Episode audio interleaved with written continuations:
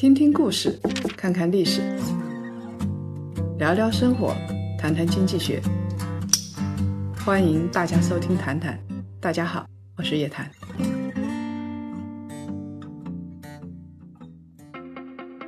科创板被高估了吗？现在是否还能入场？怎样找到未来十倍的好公司？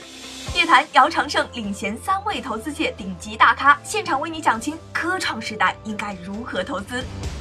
九月二十号，一年一谈，不见不散。添加微信 ytcj 零零零八报名即可获得超值福利权益。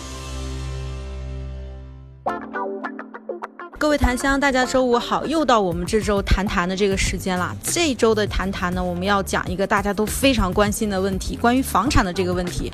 最近啊，有檀香在我们招财卡的群里就在问说，哎，叶老师，二手房的这个房价好像降了不少，连上海的都开始降了。老师，您有关注这方面的吗？您怎么看？我刚好最近就像炒房客一样，到处去看二手楼盘。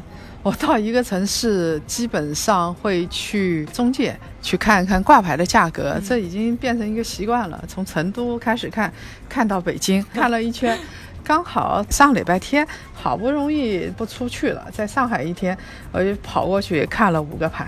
确实是降价了，因为我主要看的是二手盘，五个楼盘里边有一个是一手盘，但是它那个一手盘只不过以前没卖，它建成是二零一零年就建成了，只不过是开发商捏在手里没卖而已。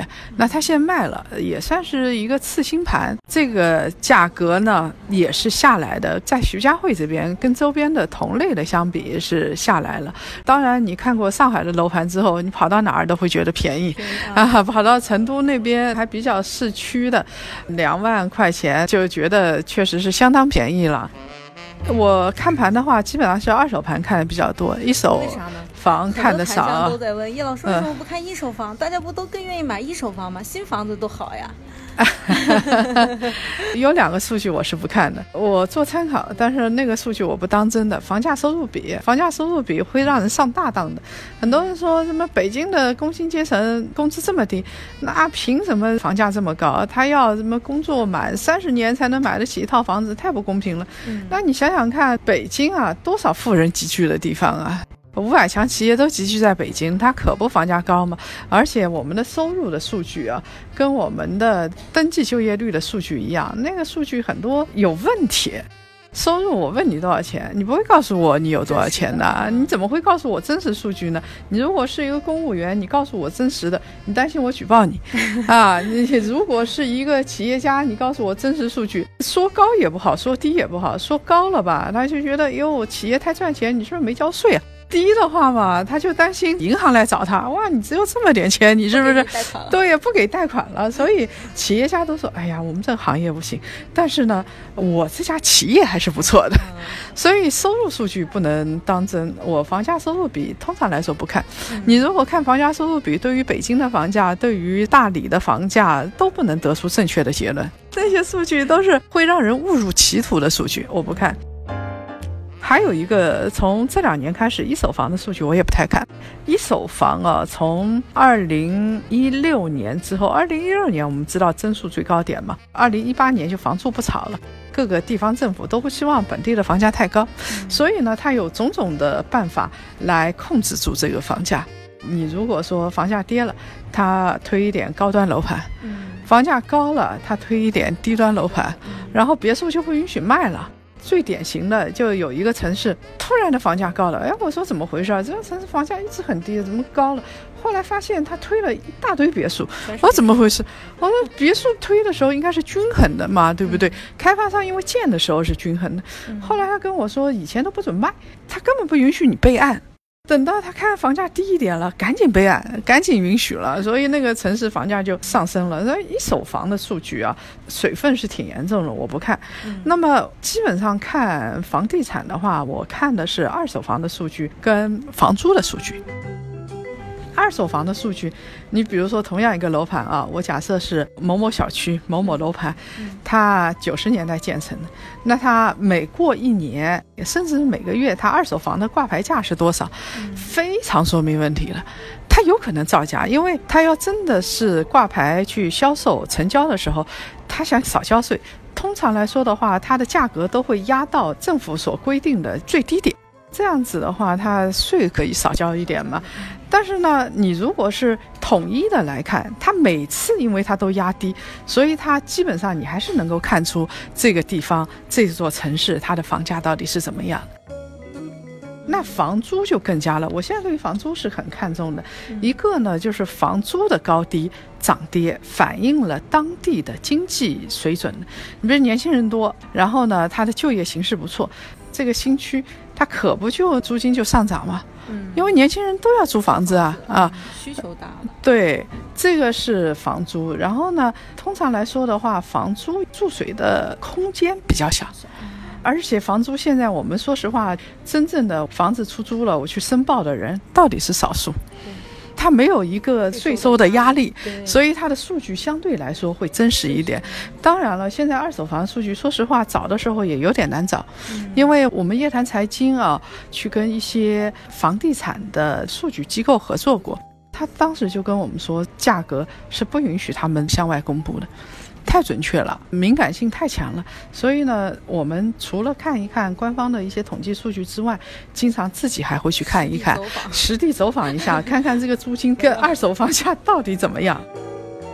那其实这一次我看了一下，有檀香在反映说，不仅仅是说上海在降了，好像北京也降了不少。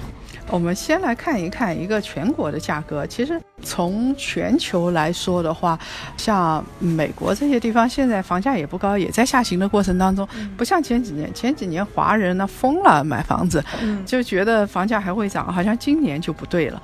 那么我们看国家统计局七十个大中城市的统计数据来看的话啊，它环比价格就是新建商品住宅，就是我们俗称的一手房，它的价格呢涨幅是在回落，它还是在涨。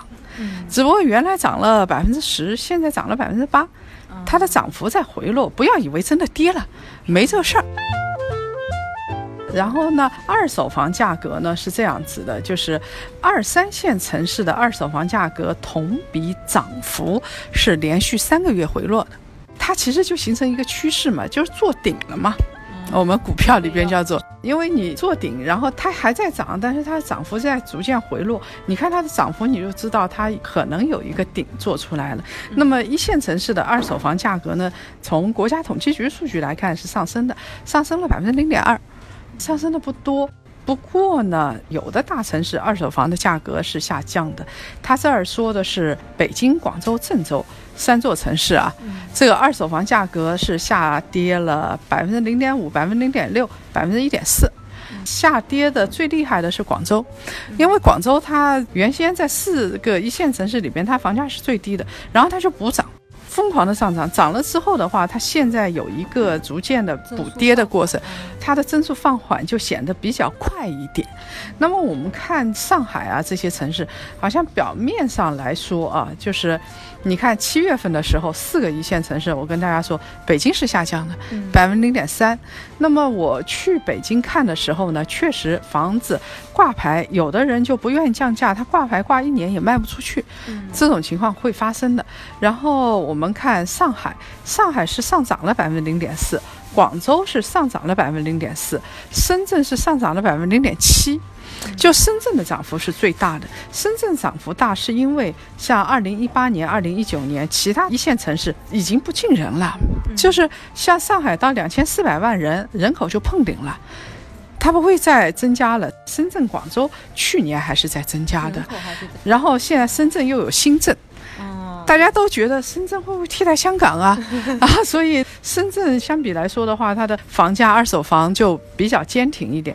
但有的也未必准确。他这儿说上海二手房价是上涨的，然后其他的地方二手房价上涨。从我现实的走访的情况来看，没有。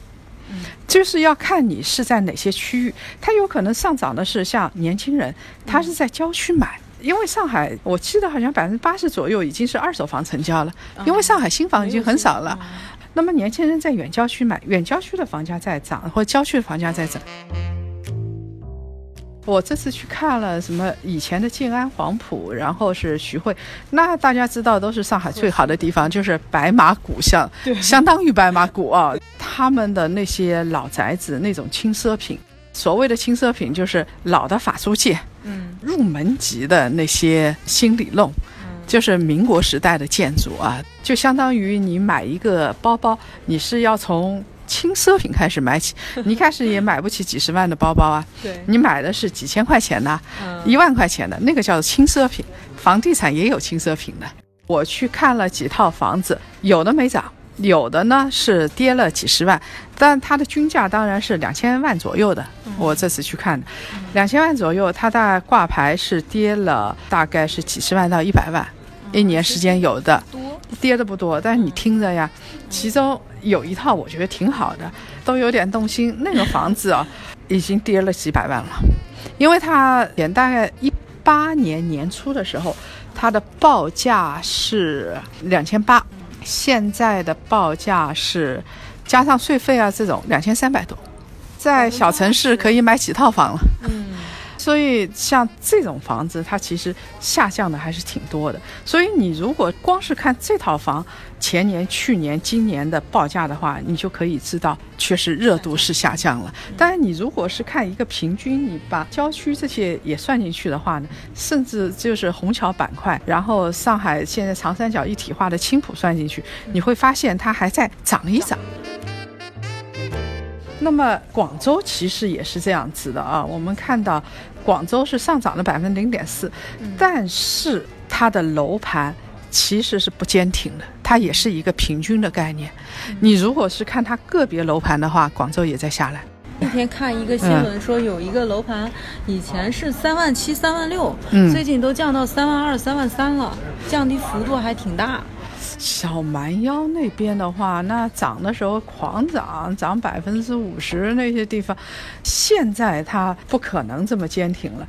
现在房子基本上都精装修的嘛，他去年是四万五，今年的话，他房东一口价我三万四，我就卖给你了，降三分之一了，降三分之一啊。多了吧？有的房东他就是他很紧张，他担心房地产价格下降，或者他担心房产税出来，或者是说他认为他房地产太多了，他要配置，然后也包括一些人，你比如说有一些以前境外人买很多，像上海的房子，台湾人是买的很多的，那他现在就觉得不放心，要卖掉。那台湾人如果是大规模的卖的话，他又希望能够短期内成交，拿到现金，这些房子杀价就杀的比较狠。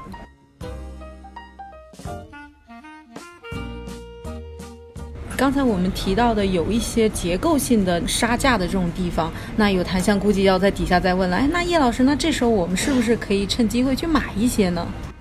现在去买的话啊，嗯我们对于房地产的判断其实是非常明确的。你如果是买的话，你刚需是可以买的。核心的区域一些轻奢品的价格跌了，但是有的刚需品它蛮坚挺的。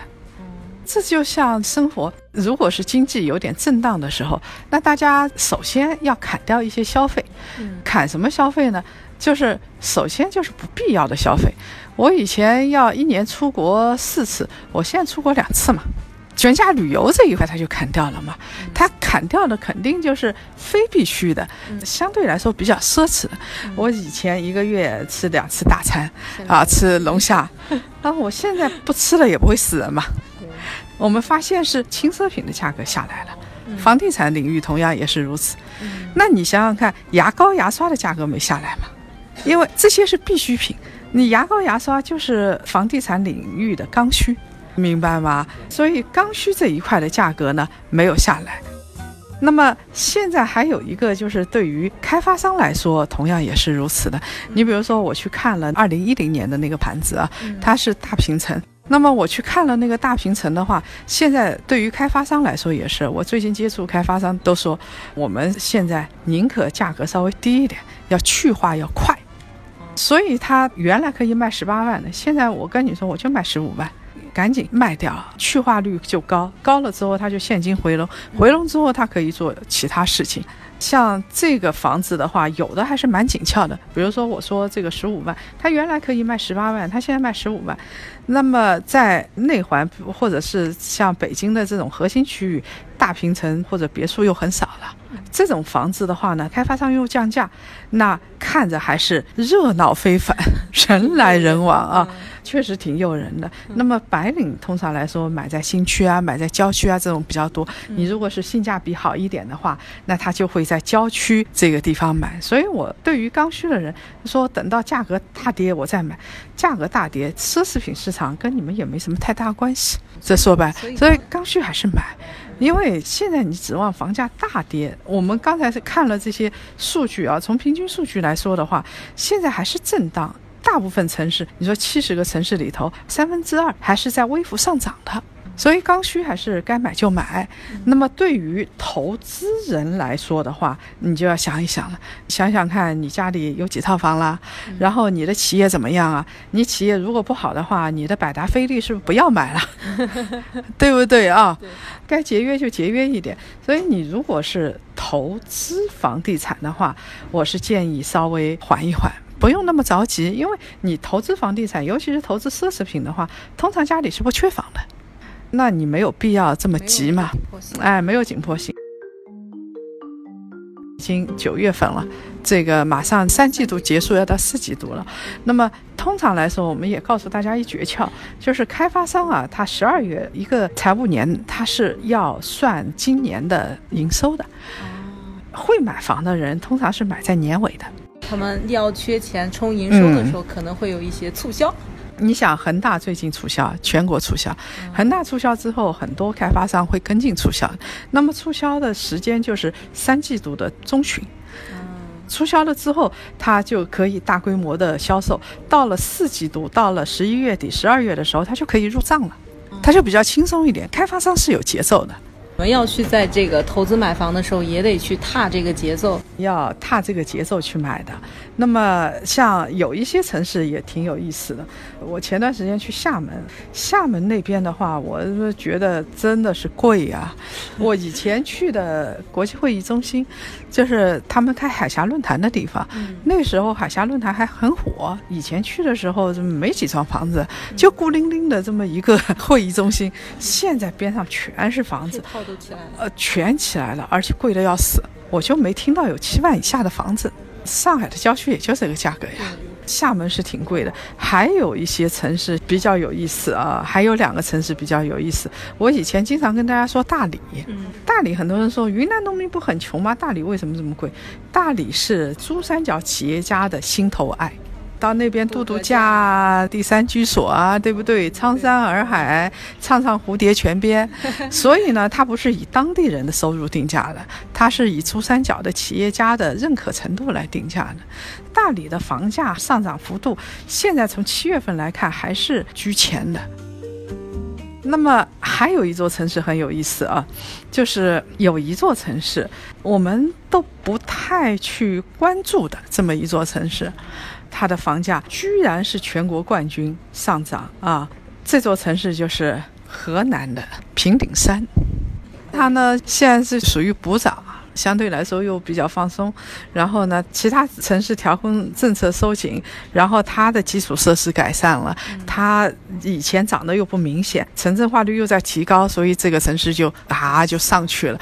这样的城市挺多的。我我记得以前跟你说过，有一座城市，其实我们也觉得很奇怪，怎么会涨幅这么高？前几个月涨幅高，临沂。你做梦也想不到，环比涨幅平顶山第一。嗯，去年的二手房跟房租涨幅加总是临沂第一。那大城市里边，其实我们说的像郑州啊这些地方，因为它现在被看得很紧，包括厦门，房价是高，已经涨这么高，它的这个房价再上升的空间恐怕就不太大了。包括西安也是如此，西安其实它的同比涨幅是非常高的，去年一年一手房价应该是。全国也是不是第一就是第二的，像这样的城市，所以它被看得很紧了。我觉得也有点限度了，像这种城市。其实像平顶山、临沂这种补涨的城市，可能它房价会有一些惊喜出来。但是你再怎么看的话，你也不会到临沂跟平顶山去买房子。大部分人啊，我相信它再涨也跟咱们关系不大。